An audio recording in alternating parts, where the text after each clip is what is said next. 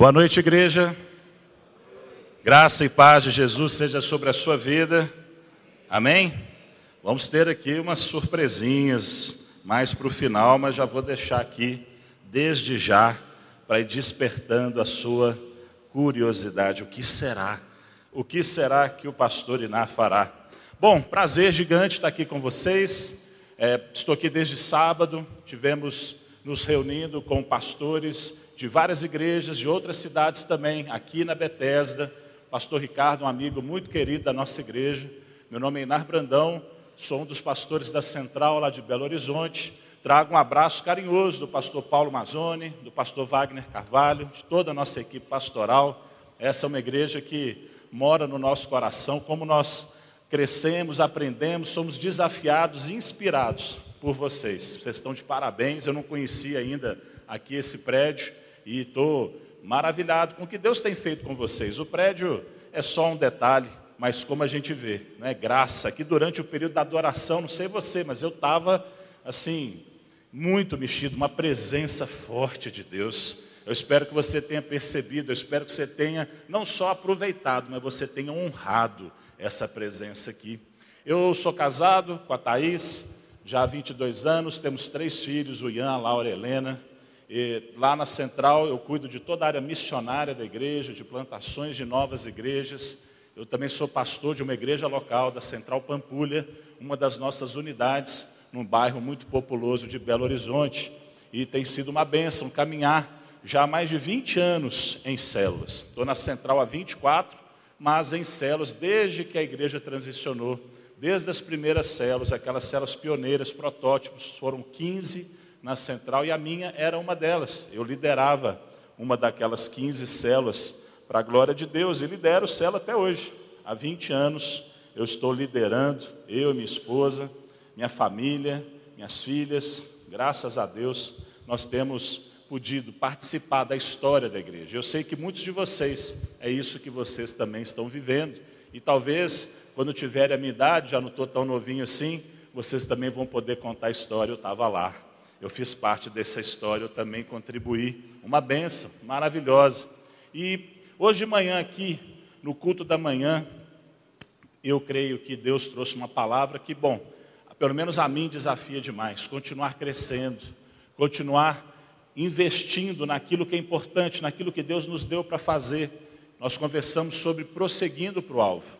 E eu desafiei cada um que estava aqui presente, se você não pôde participar presencial, ainda não assistiu, não participou online, vai estar no canal da Bethesda para você assistir também. E hoje à noite, queria conversar um pouquinho a respeito do desafio de uma igreja que faz a diferença. Nós estamos num domingo da visão. Hoje aqui o pastor Ricardo me convidou para a gente estar trabalhando essência, valores, para estar lembrando para mim e para você, para estar enchendo o nosso tanque eu sei que isso é necessário porque todos nós, eu e você, nós temos vidas, vidas comuns, todos nós temos problemas para administrar, temos contas para pagar, e por mais que a gente ame a igreja, se a gente não parar de vez em quando e está lembrando aquilo que Deus nos chamou para fazer, a gente acaba deixando isso em segundo plano, deixa na parte de baixo da nossa lista de tarefas. E acabamos não nos dedicando tanto assim e perdendo com isso a vida abundante. Não se não se engane, igreja em células não é simplesmente assim um esforço do pastor para ter alguns auxiliares. É, eu converso muito sobre isso. Tem pessoas que pensam que igreja em células é coisa de um pastor que não quer trabalhar tanto assim. Então ele quer muitos ajudantes, mas não é verdade. Igreja em células é de um pastor que entendeu que a melhor parte da vida cristã é servir a Deus. A melhor parte da vida cristã é ser usado por Deus. Eu te falo, isso é a coisa mais contagiante que existe. Eu vou te falar que eu me lanço em coisas que eu não sei fazer, que eu tenho vergonha. Está aqui para mim algo muito difícil. Eu não sou essa pessoa, eu gosto de estar ali sentado na cadeira, igual a irmã que cuida aqui da produção. Eu gosto de ficar na câmera, eu gosto de ficar ali no projetor. É, é isso que eu gosto, eu gosto dos bastidores. O meu dom é serviço. Mas Deus quis que eu viesse para cá. E eu venho, sabe por quê? Porque quando eu estou aqui, Deus me usa de um jeito muito diferente. E Ele me coloca palavras na boca e Ele me faz me expressar de um jeito que eu não sei fazer fora desse lugar. E quando Ele me usa, sabe o que, que acontece? Eu quero ser usado de novo. eu quero ser usado de novo. E um pastor fiel que ama as ovelhas, ele dá para elas também essa mesma oportunidade.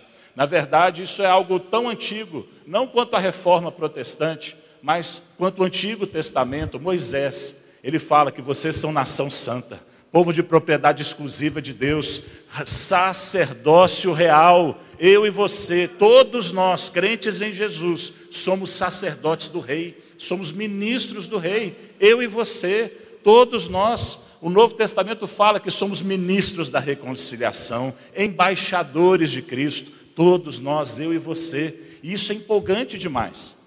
Agora, nós vamos lembrar que nós estamos vivendo tempos difíceis. E não é de hoje. Não é de hoje. Tem gente que acha que isso começou agora.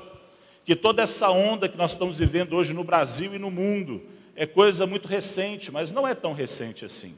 A igreja vem sendo perseguida ao longo dos séculos.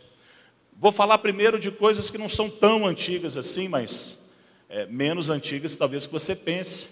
Historicamente, perseguições sanguinárias ao cristianismo são promovidas.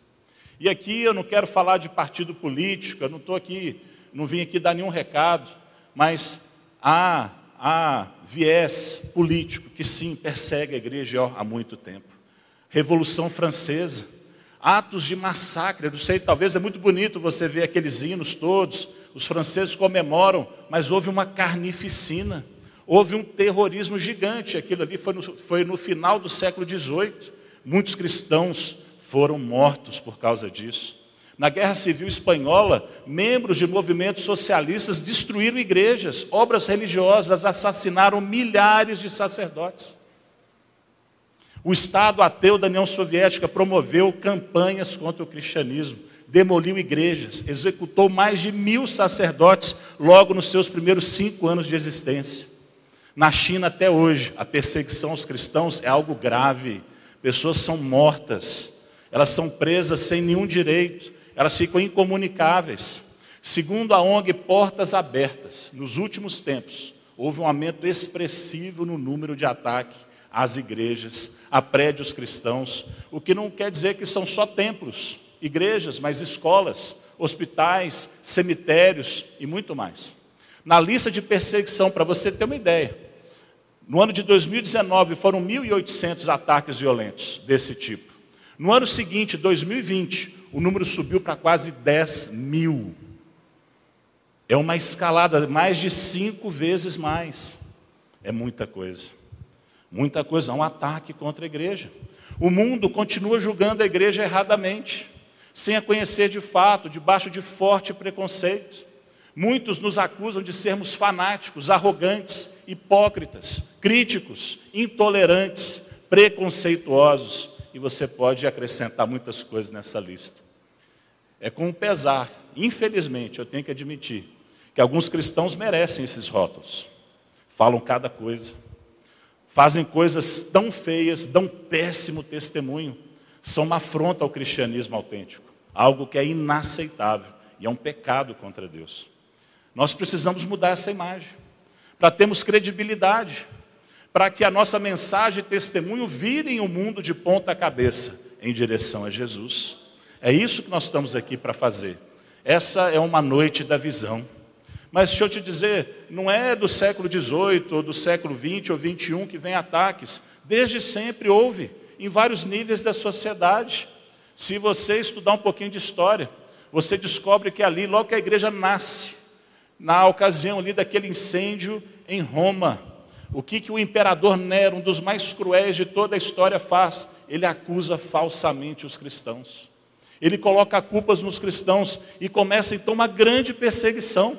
Grande perseguição. É, o imperador Vespasiano e Nero também, eles faziam atrocidades com os cristãos com a aprovação da população. Eles amarravam cristãos vivos a postes e tocavam fogo neles, para que eles iluminassem a cidade à noite. Eram tochas humanas, eram julgados aos leões, partidos ao meio, muito mais. Quando o cristianismo começou a se espalhar, muitos começaram um boato de que o cristianismo era uma forma também de canibalismo.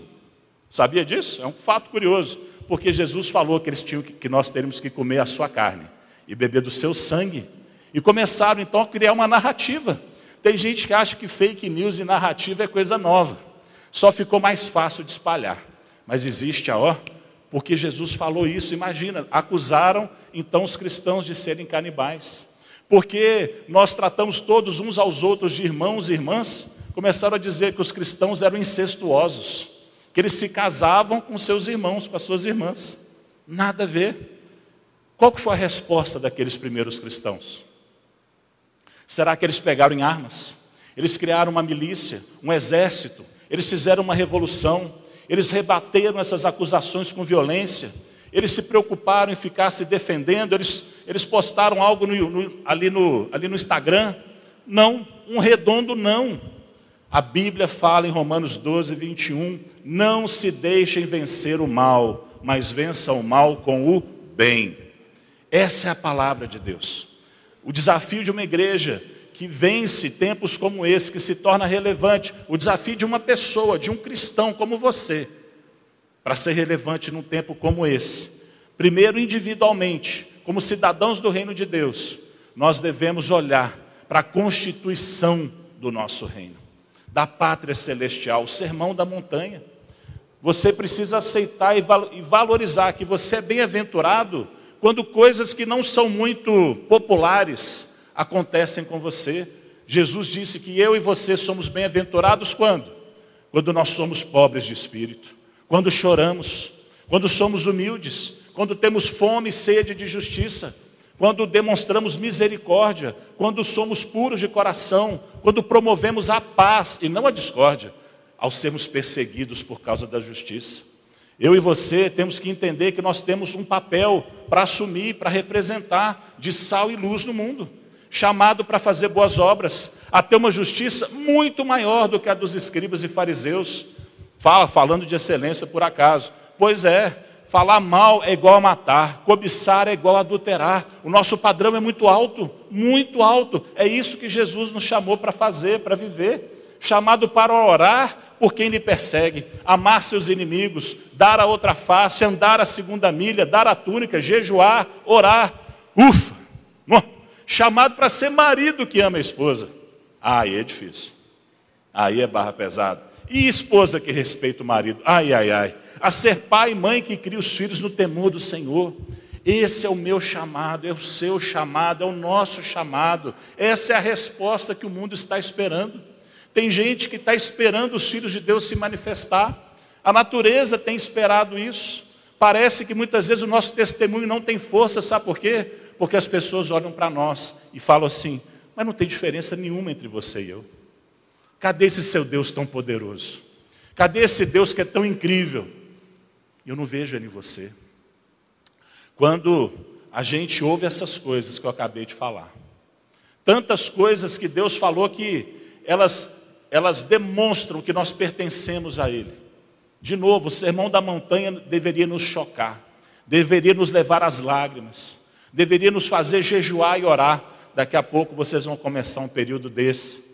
A maioria de nós, quando ouve esse discurso de Jesus maravilhoso, e ainda mais enfrentando um mundo como esse que nos ataca ferozmente, a maioria de nós se sente fraco, incapaz, pequeno demais para o tamanho desse chamado pessoal, para a tamanha missão, comissão, grande comissão que o Senhor nos deu. Você já parou para pensar? É, eu fico pensando assim, né? Como é que tem gente que olha para o eu mais um e ainda morre de medo? Morre de medo. Mas eu entendo você. Eu entendo você, essas coisas nos fazem sentir pequenos mesmo. Fracos, ah, eu não consigo. Quantos já chegaram para mim assim, mas pastor, eu não converto ninguém. Eu sei. Eu não pedi para você converter ninguém. Nós vamos falar disso daqui a pouquinho. Como ser essa pessoa? Como ser esse cidadão? Como ser esse cristão? Essa igreja que Deus espera de mim e de você? Como? Líder de célula, então, tem líder de célula aqui hoje? Levanta a mão para eu ver. Levanta a mão bem alto aí que eu estou enxergando no escuro. Ah, glória a Deus. Para ser um líder de célula, então, Ai, ai, ai. Como que eu vou fazer? Muitos não aceitam o chamado para líder de célula lá na central, porque falam, ah, pastor, eu não tenho capacidade. E sabe, eu não discordo deles. Não discordo do entendimento, mas eu discordo da atitude. Eu não discordo do que uma pessoa me fala quando diz, pastor, eu não tenho capacidade. Eu concordo. Mas eu discordo da atitude de dizer não para Deus. E eu queria compartilhar com vocês um princípio simples, bíblico, poderoso, que vai te ajudar a vencer em todas as áreas da sua vida também, especialmente a espiritual. Você que é nascido de novo, tem uma promessa de Deus para você. Sabe, a gente presta atenção em muitas promessas, mas tem algumas que carregam com si consequências que nós devemos colocá-las em prática. É promessa, mas nós precisamos crer nelas. Nós precisamos aplicá-las na nossa vida. E eu queria que você abrisse a sua Bíblia comigo, no livro de João, Evangelho segundo João, no capítulo 7. Se você está aí com a sua Bíblia, seu celular, não importa. A partir do verso 37. Apenas três versículos.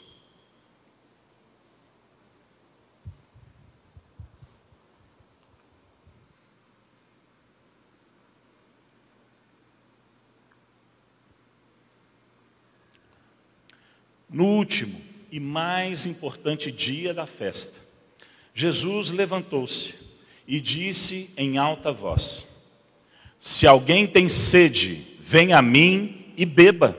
Quem crer em mim, como diz a Escritura, do seu interior fluirão rios de água viva. Ele estava se referindo ao Espírito, que mais tarde receberiam os que nele crescem. Até então, o Espírito ainda não tinha sido dado, pois Jesus ainda não fora glorificado. Palavra do Senhor para mim e para você hoje. Deixa eu te dar um pouquinho de contexto. Que festa é essa que Jesus está falando? Que último dia de que festa é essa? Era a festa dos tabernáculos. É uma das três grandes festas dos judeus, junto com a Páscoa e o Pentecostes. Essa festa tinha um significado muito especial. Ela foi instituída por Deus como estatuto perpétuo para os judeus. A palavra tabernáculo significa originalmente cabana, barraco, um abrigo temporário. E essa festa ela durava uma semana, uma semana inteira. E durante esse período os judeus se mudavam das suas casas e eles habitavam em tendas construídas com ramos. Para que isso? Para lembrar da peregrinação no deserto daqueles 40 anos em que eles andaram do Egito até a terra prometida. A fragilidade dessas tendas era uma lembrança da fragilidade do próprio povo enquanto estava atravessando o deserto.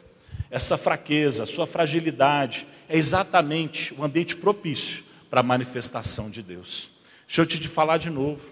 A sua fraqueza, a sua fragilidade, a sua consciência de incapacidade é o ambiente aonde Deus trabalha e não outro. Eu conheço muitos cristãos que parecem que têm o rei na barriga. Já viu? É o, é o, é o filho do rei, é a princesa. E eu não estou dizendo que nada disso está errado, mas essa atitude pode ser danosa para você. Não é à toa que a Bíblia diz: aquele que está de pé, pensa estar de pé, cuide para que não caia. Ele só pensa que está de pé, cuide para que não caia. A Bíblia ela é clara. O apóstolo Paulo, ele chega a registrar algo que Deus falou para ele. Falou assim: Deus falou para o apóstolo Paulo: Paulo, a minha graça é suficiente para você, pois o meu poder se aperfeiçoa na fraqueza. Deus falou isso. Palavras registradas pelo Espírito Santo na sua palavra. Paulo responde a isso como? Ah, se é assim, eu vou me gloriar ainda mais das minhas fraquezas ainda mais alegremente. Para quê? Para que o poder de Deus repouse em mim. Eu vou ainda mais me fragilizar. Perceba bem, irmão, irmã, presta atenção. O problema não é, não é que você não é forte o suficiente. O problema não é que você não é inteligente, sábio o suficiente. Não é que você não sabe coisas o suficiente para ser um bom marido, um bom líder de célula. O problema é exatamente o oposto. Você não se sente fraco o suficiente.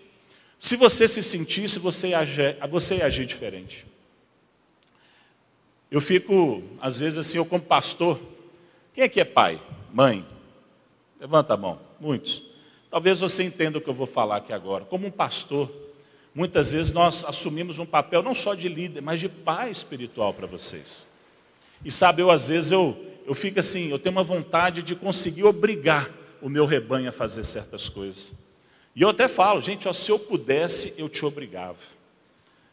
É, com meus filhos, eu meio que obrigo. Ah, não quer levantar de manhã para ir para a aula? Ah, que que é isso?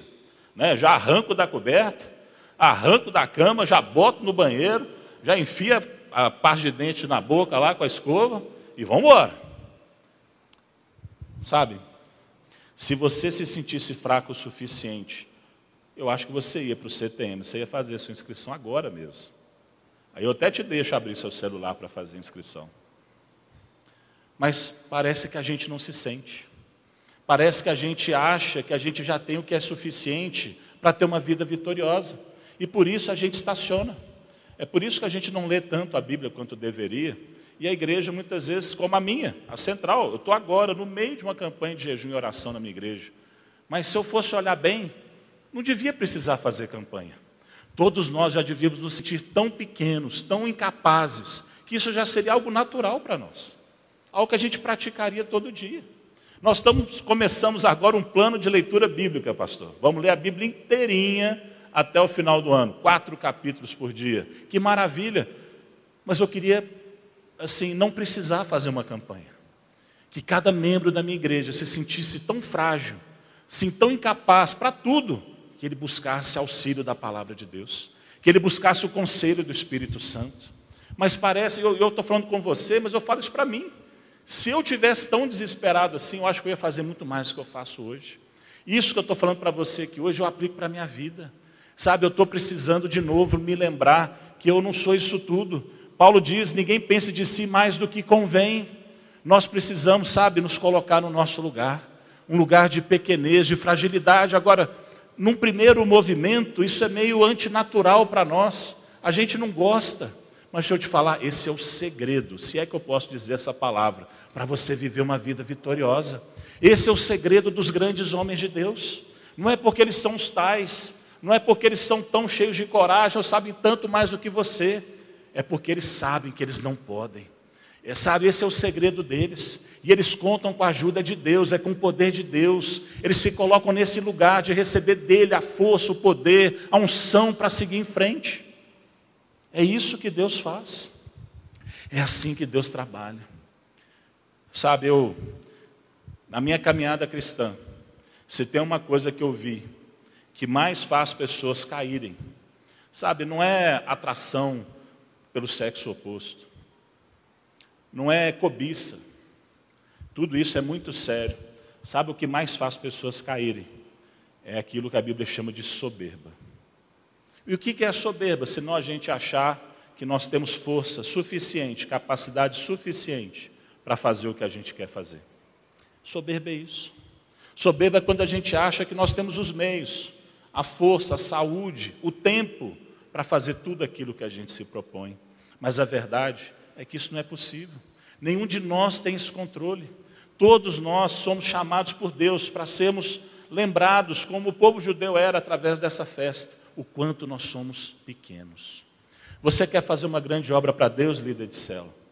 Sabe, você está sendo chamado aqui hoje numa noite de visão, sabe, a de novo depender de Deus. Talvez você já tenha aprendido a fazer ali a sua lição, a, fazer, a liderar uma reunião. Sabe, está na hora de você de novo deixar Deus, o seu, deixar o seu estômago embrulhado. Lembra quando você ficava assim todo, você até passava mal só de pensar que você ia dar um estudo? Sabe, Deus está, Deus, eu estou pedindo a Deus para que o Espírito Santo dele. Eu creio que essa igreja, nessa igreja que o Espírito Santo é Senhor. Eu creio que nessa igreja que o Espírito Santo é Senhor, é Deus. Amém? Amém? Pois é o Espírito Santo quem nos convence. Que não seja a minha palavra, que não seja essa mensagem, mas que o Espírito Santo de Deus, ele nos leve para esse lugar de dependência de novo. Sabe, aonde a gente ora e jejua pelos membros da nossa célula.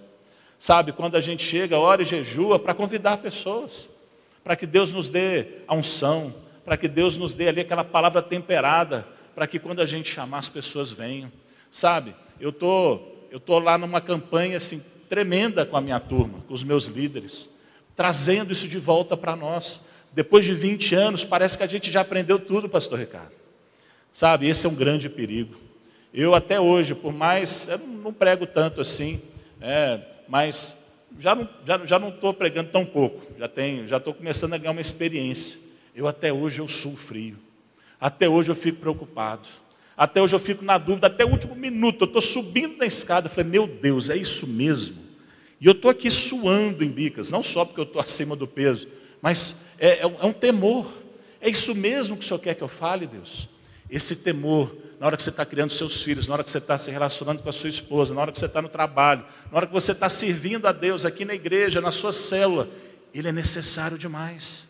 É Ele que nos dá a capacitação para irmos além, muito além. Talvez a metáfora hum, assim mais clara que o apóstolo Paulo usa para ilustrar o contraste entre assim a flagrante fraqueza, fragilidade nossa, minha e sua, e o poder ilimitado de Deus é o vaso de barro. Não é à toa que eu trouxe um vaso de barro aqui hoje. Lá em 2 Coríntios, capítulo 4, verso 7, nós vemos essa ilustração. Paulo diz assim: Temos esse tesouro em vasos de barro, para mostrar que este poder que a tudo excede provém de Deus e não de nós. Esse poder que a tudo excede provém de Deus e não de nós. Ele é o tesouro, nós somos os vasos de barro. Jesus Cristo habita no interior de cada crente, de cada pessoa nascida de novo, cada pessoa que se arrependeu dos seus pecados e acredita, confia que na cruz Jesus pagou o preço desses pecados e ali conquistou para eles vida eterna, vida abundante para toda a eternidade. Foi isso que ele prometeu. O Espírito Santo, ele é esse tesouro, ele é Deus conosco hoje, é o Espírito de Cristo, ele habita em nós. Ele não veio para passar uma temporada, ele veio para morar definitivamente em mim e você. Cristo em nós, esperança da glória, esperança de vermos a manifestação da glória de Deus na nossa vida, não apenas aquilo que podemos produzir com a nossa própria capacidade limitada, mas aquilo que o próprio Deus, Todo-Poderoso, Criador do universo, pode fazer ao seu bel prazer, porque para ele não há limites. Quando o pastor Ricardo citou aqui João 15, verso 8, onde Jesus afirma né, que nós, que o Pai é glorificado quando nós damos muito fruto, muito fruto, e aqui ênfase no muito. Sabe por que isso? Porque quando nós damos simplesmente fruto, quando a gente simplesmente faz, fazemos aquilo que as pessoas esperam, Deus não é glorificado. Porque faz sentido, as pessoas olham para mim na vem algo que eu estou realizando, como eu lido com a minha família, com as minhas finanças, e eles, se, faz, se aquilo faz sentido para as pessoas, ok, o Inar é um cara legal. Poxa, que cara joia.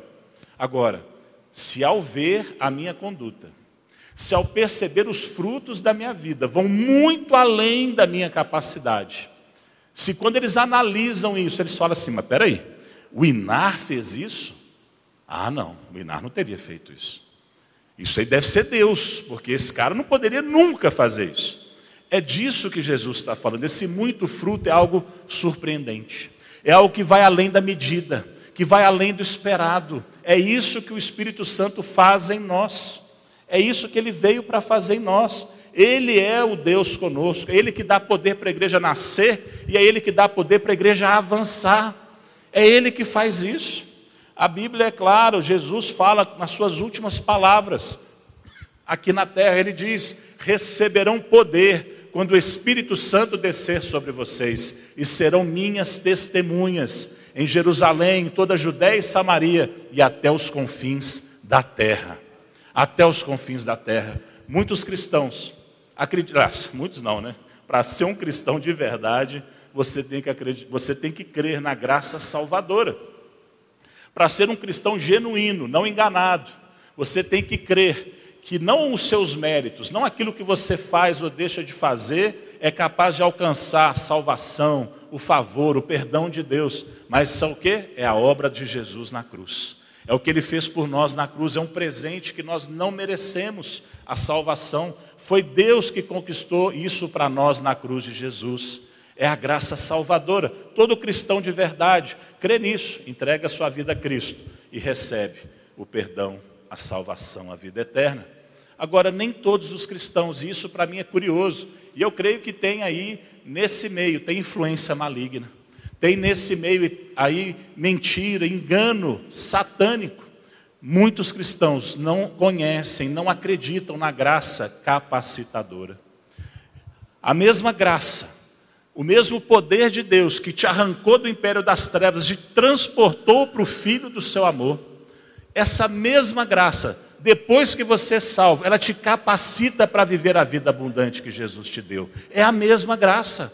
São como dois lados da mesma moeda. Não tem como separar uma da outra. Se você não precisou fazer, né, você não teve que ir para a cruz, você não teve que morrer e você foi salvo. Jesus fez isso. Você também, você não é o responsável por gerar todos esses milagres na sua vida. Mas você tem que crer nessa graça capacitadora, você tem que cooperar com essa graça capacitadora, entendendo que ela vem de dentro para fora, porque agora o Espírito Santo desceu sobre você. Ela desceu sobre, o Espírito Santo está aqui dentro, está aqui dentro. Você, crente em Jesus, você é o vaso frágil no qual habita o Espírito Santo, o Todo-Poderoso Deus, o governante do universo inteiro. Eu e você, você mesmo. Você, esse vaso frágil, mas aqui dentro a graça capacitadora. Ela pode te levar a fazer coisas que você nem imagina. Ela pode dar vitórias que você não pode nem, nem acreditar. Mas é o Espírito Santo de Deus infusionando você, colocando dentro de você o poder de Deus. Eu sei que eu e você somos vasos de barro. Eu sei. Eu sei que a nossa incapacidade, a nossa fragilidade, todos os dias é posta à prova. Todos os dias a gente vê que a gente não dá conta, porque você consegue resolver todos os seus problemas? Você consegue lidar com todas as questões da sua família? Você consegue sempre, a vida inteira, estar equilibrado financeiramente? E a sua saúde, então? Uma hora está bem, quantos nós vimos, saudáveis. Pastor Roberto Botrel, nosso pastor maravilhoso, super saudável, nunca teve um problema de saúde. De repente, de repente, dois cânceres, diferentes um do outro. Algo quase impossível, raríssimo na medicina. Câncer que não tem relação com o outro, dois de uma vez. Toda aquela, toda aquela saúde foi embora no estalar de dedos. Nós somos frágeis demais. Demais. E hoje esse vaso está aqui, e esses copos também, para nos ajudar a entender isso. Jesus prometeu que do nosso interior fluiriam rios de água viva. Está lá em João capítulo 4. Rios de água viva rios de água viva. E ele fala que o próprio Espírito Santo seria em nós uma fonte a jorrar para a vida eterna. Uma fonte a jorrar. Sabe? Eu queria que você entendesse que se você é o vaso de barro e o tesouro está aqui dentro, o Espírito Santo, ele quer fluir através de você. Quando você busca Deus, quando você confia em Deus, exerce a sua fé na graça capacitadora dele para vencer o pecado para liderar a sua célula, para pregar o Evangelho, para pedir perdão, para reconhecer, para confessar. Você pede a graça capacitadora de Deus para ser um bom profissional, um bom cidadão, um bom filho. Quando você busca Deus, quando você ora, jejua, você jejua, sabe o que, que Deus faz? Deus derrama poder naquela área específica que você clamou. É isso que Ele faz. Sabe, de dentro de você, de dentro de você, vida, poder, eles fluem. Está vendo esse vasinho bonito que eu trouxe aqui para vocês? Não está tão bonito, mas de longe talvez esteja, né? Olha só. Imagina que cada um desses copos que está aqui na frente seja uma área da sua vida. Vamos dizer que aqui, esse copo aqui à minha direita, seja o copo que representa a sua família. Seu filho talvez esteja afastado de Deus. Talvez a sua filha esteja com um problema, algum vício. Não sei. E você, se você reconhece que realmente você não é isso tudo, que você precisa de Deus, que você é só um vaso de barro, O que, que você faz? Você se ajoelha, você dobra, você chora, você clama. E o que, que Deus faz?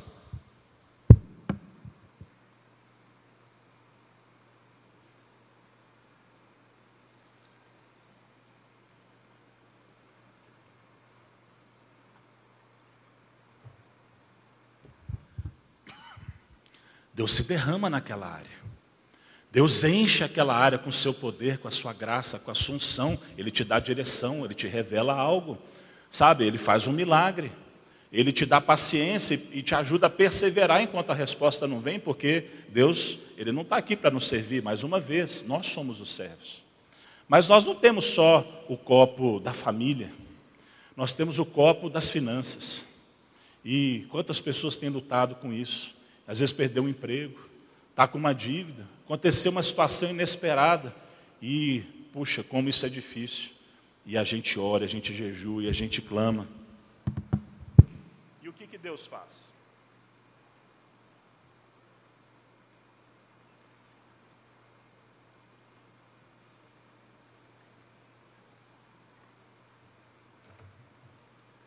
Ele se derrama de novo. E ele enche o nosso copo, ele enche a nossa vida, ele enche aquela área de que nós estamos precisando, onde nós reconhecemos uma lacuna. Todos nós temos a nossa saúde e como a gente é atacado na saúde, nós, alguém que a gente ama, como é desesperador. É como estar tá num avião que está caindo, não tem a quem recorrer. Pessoas riquíssimas, o Bill, o Bill, é, não, é o Steve Jobs, por exemplo, bilionário, criador da Apple, morreu de câncer. Tinha todo o dinheiro do mundo, não o salvou. Morreu com cinquenta e poucos anos. Meu Deus, mas nós temos o Deus poderoso do nosso lado. Não é mais do que dinheiro, nós temos o poder criador, nós temos o Jeová Rafá, a nossa cura, Ele é a nossa cura. Quando a gente está doente, quando alguém do nosso lado está enfermo, a gente ora, a gente jejua, a gente clama, o que, que Deus faz?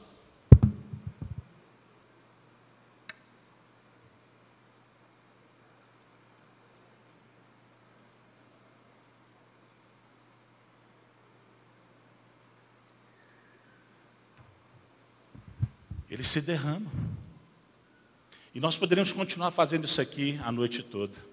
Sabe, uma vez Deus me deu uma ilustração na minha própria vida, do quanto a gente, lá no fundo, a gente assim, a gente não se desespera pelas nossas causas o suficiente. É como se a gente não fosse mesmo aquela viúva que bate na porta do juízo iníquo, até que a resposta venha.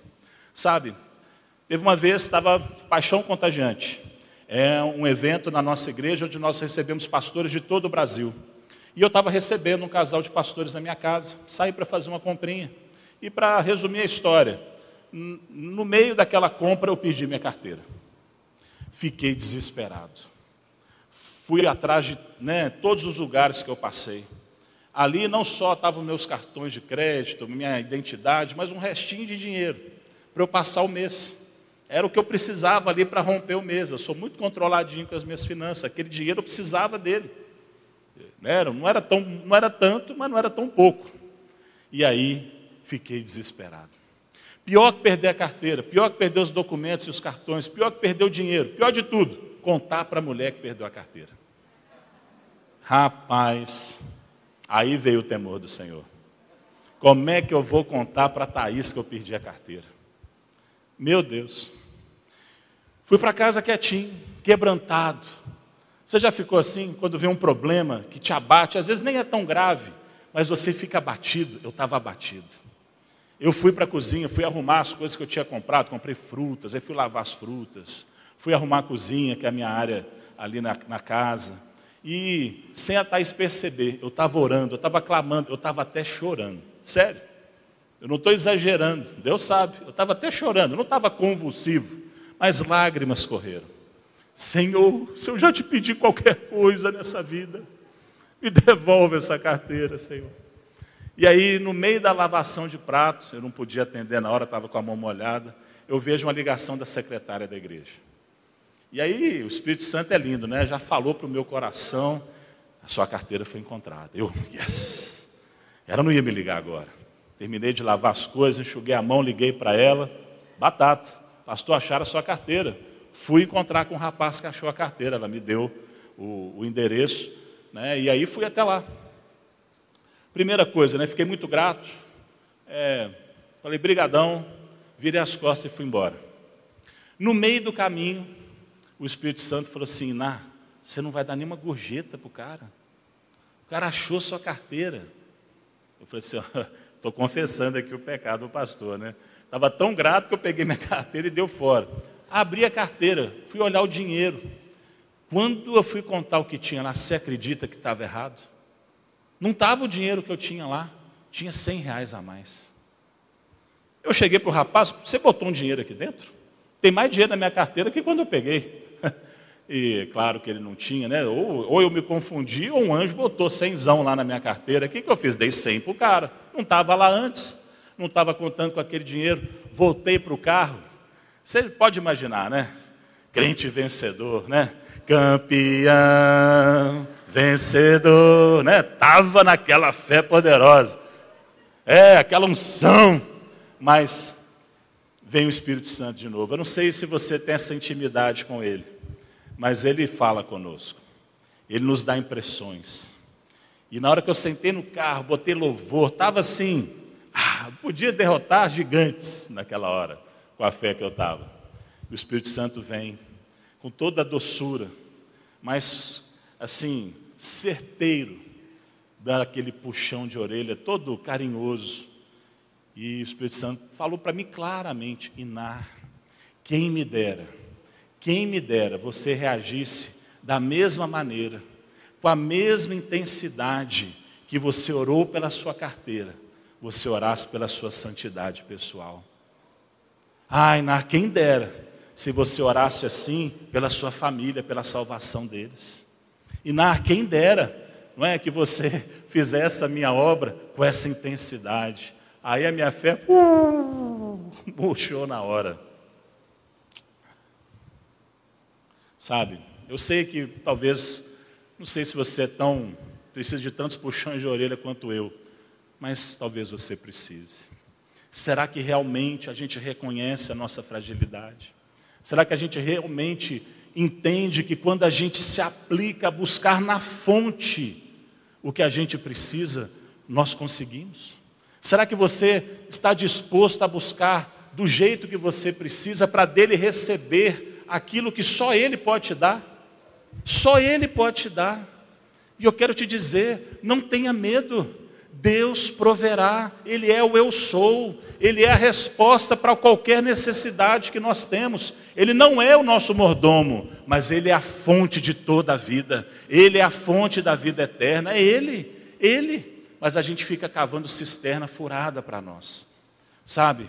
Deus chama você, você mesmo que está me ouvindo agora, seja aqui no auditório ou em casa, para você, para você ser um líder na sua casa, para você ser um líder na sua comunidade, para você liderar uma nova célula, para você liderar a célula que você está hoje, é com você mesmo. É você que talvez está com medo, se sente incapaz, é para você. Talvez para mim uma das primeiras provas de que alguém pode ser chamado para o ministério pastoral é achar que não é capaz. Eu não duvido de chamado. Se alguém fala, pastor, Deus me chamou para o pastorado, amém. Mas você se sente capaz? Ai, pastor, né, de jeito nenhum. Para mim já está meio aprovado, 50%. Mas você chega assim, ah, pastor, comigo mesmo, que é isso. Né? Aqui, deixa com nós. Né? Deixa comigo. Deixa eu te falar, não tenha medo. Não tenha medo de enfrentar os desafios que Deus te deu. Não tenha medo de enfrentar o que esse ano vai trazer, problemas na política, desafios financeiros, é? coisas para você resolver nos relacionamentos, na sua família, crise financeira. Não tenha medo, porque Deus vai prover. Ele é o provedor. Não tenha medo de doar. Não tenha medo de doar o seu tempo para a igreja, para Deus. Não tenha, tempo de, não tenha medo de doar seus recursos, seus bens. Não tenha medo de se entregar a Deus em oração, em jejum, em serviço, de investir nas, na vida dos outros. Dar é melhor que receber. Eu conheço gente que fala assim, mas pastor, se eu, se eu investir tudo né, nessas áreas, não vai sobrar mais nada. Deixa eu te falar, não é assim que funciona. No reino de Deus é dando que se recebe. No reino de Deus é morrendo que se ganha a vida. O reino de Deus é um paradoxo. Talvez você olhe aqui, os copos já estão bem cheios.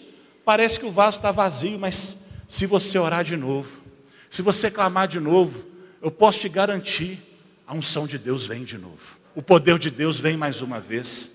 Né? Eu deixei um copo aqui para o final de propósito, para mim é o copo da missão. Nós também temos que jejuar, orar pela missão que o Senhor nos deu, fazer discípulos.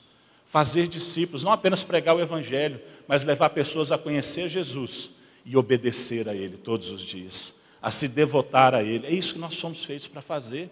E se depois de você ter orado pela sua família, né, pelos seus bens, pela sua saúde, se você dobrar o joelho para pedir pela sua célula, pela conversão de pessoas, para ser usado por Deus, sabe o que, que Deus vai fazer?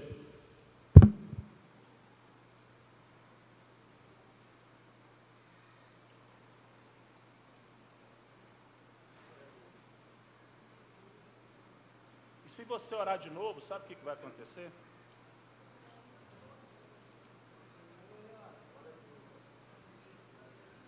E se você precisar de novo e você confiar nele, sabe o que, que vai acontecer?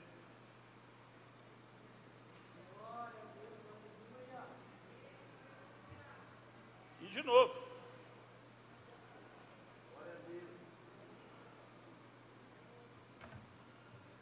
E a gente podia ficar a noite inteira aqui brincando de vaso.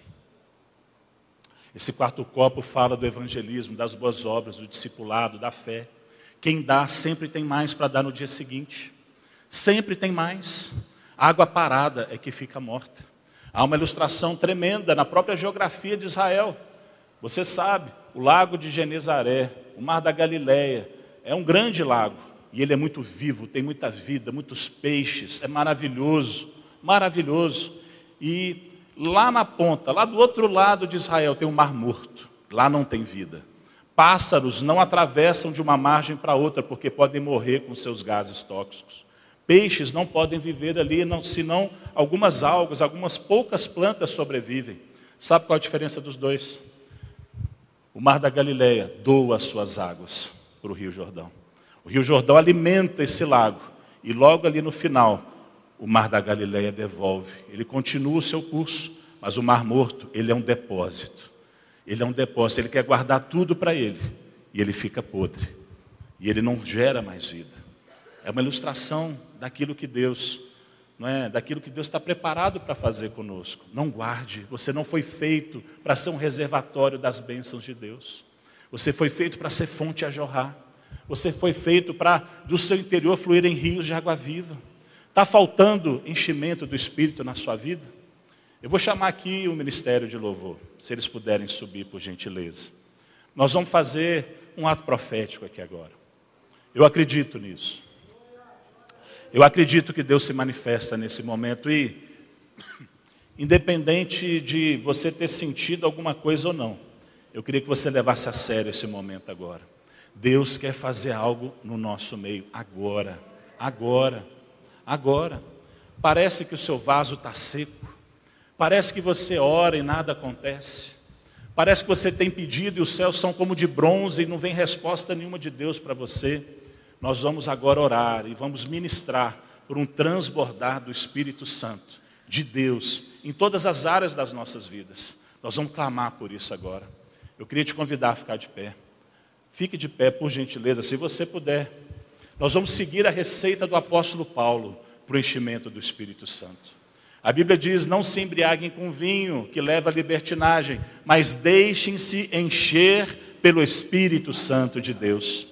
E como que a gente faz isso? Falando, falando entre nós com salmos, hinos, cânticos espirituais, cantando e louvando de coração ao Senhor, dando graças constantemente a Deus Pai por todas as coisas, em nome do nosso Senhor Jesus Cristo. Se você quer esse enchimento, fique de pé. Fique de pé e vamos cantar juntos. Vamos cantar juntos essa canção. Você conhece? É uma canção tirada de um livro da Bíblia, do livro de Atos, está lá no capítulo 2, e ela declara que nós estamos aqui com um motivo, nós estamos aqui com um propósito. Faça dessa canção agora a sua oração, o seu clamor, o seu desespero santo, o seu desejo de ser cheio, de ter o seu vaso de barro cheio, cheio do poder, da glória de Deus. E eu tenho certeza, algo diferente vai acontecer hoje. Algo diferente vai acontecer hoje na sua vida. Você vai receber uma visitação do Espírito. Creia, creia, creia.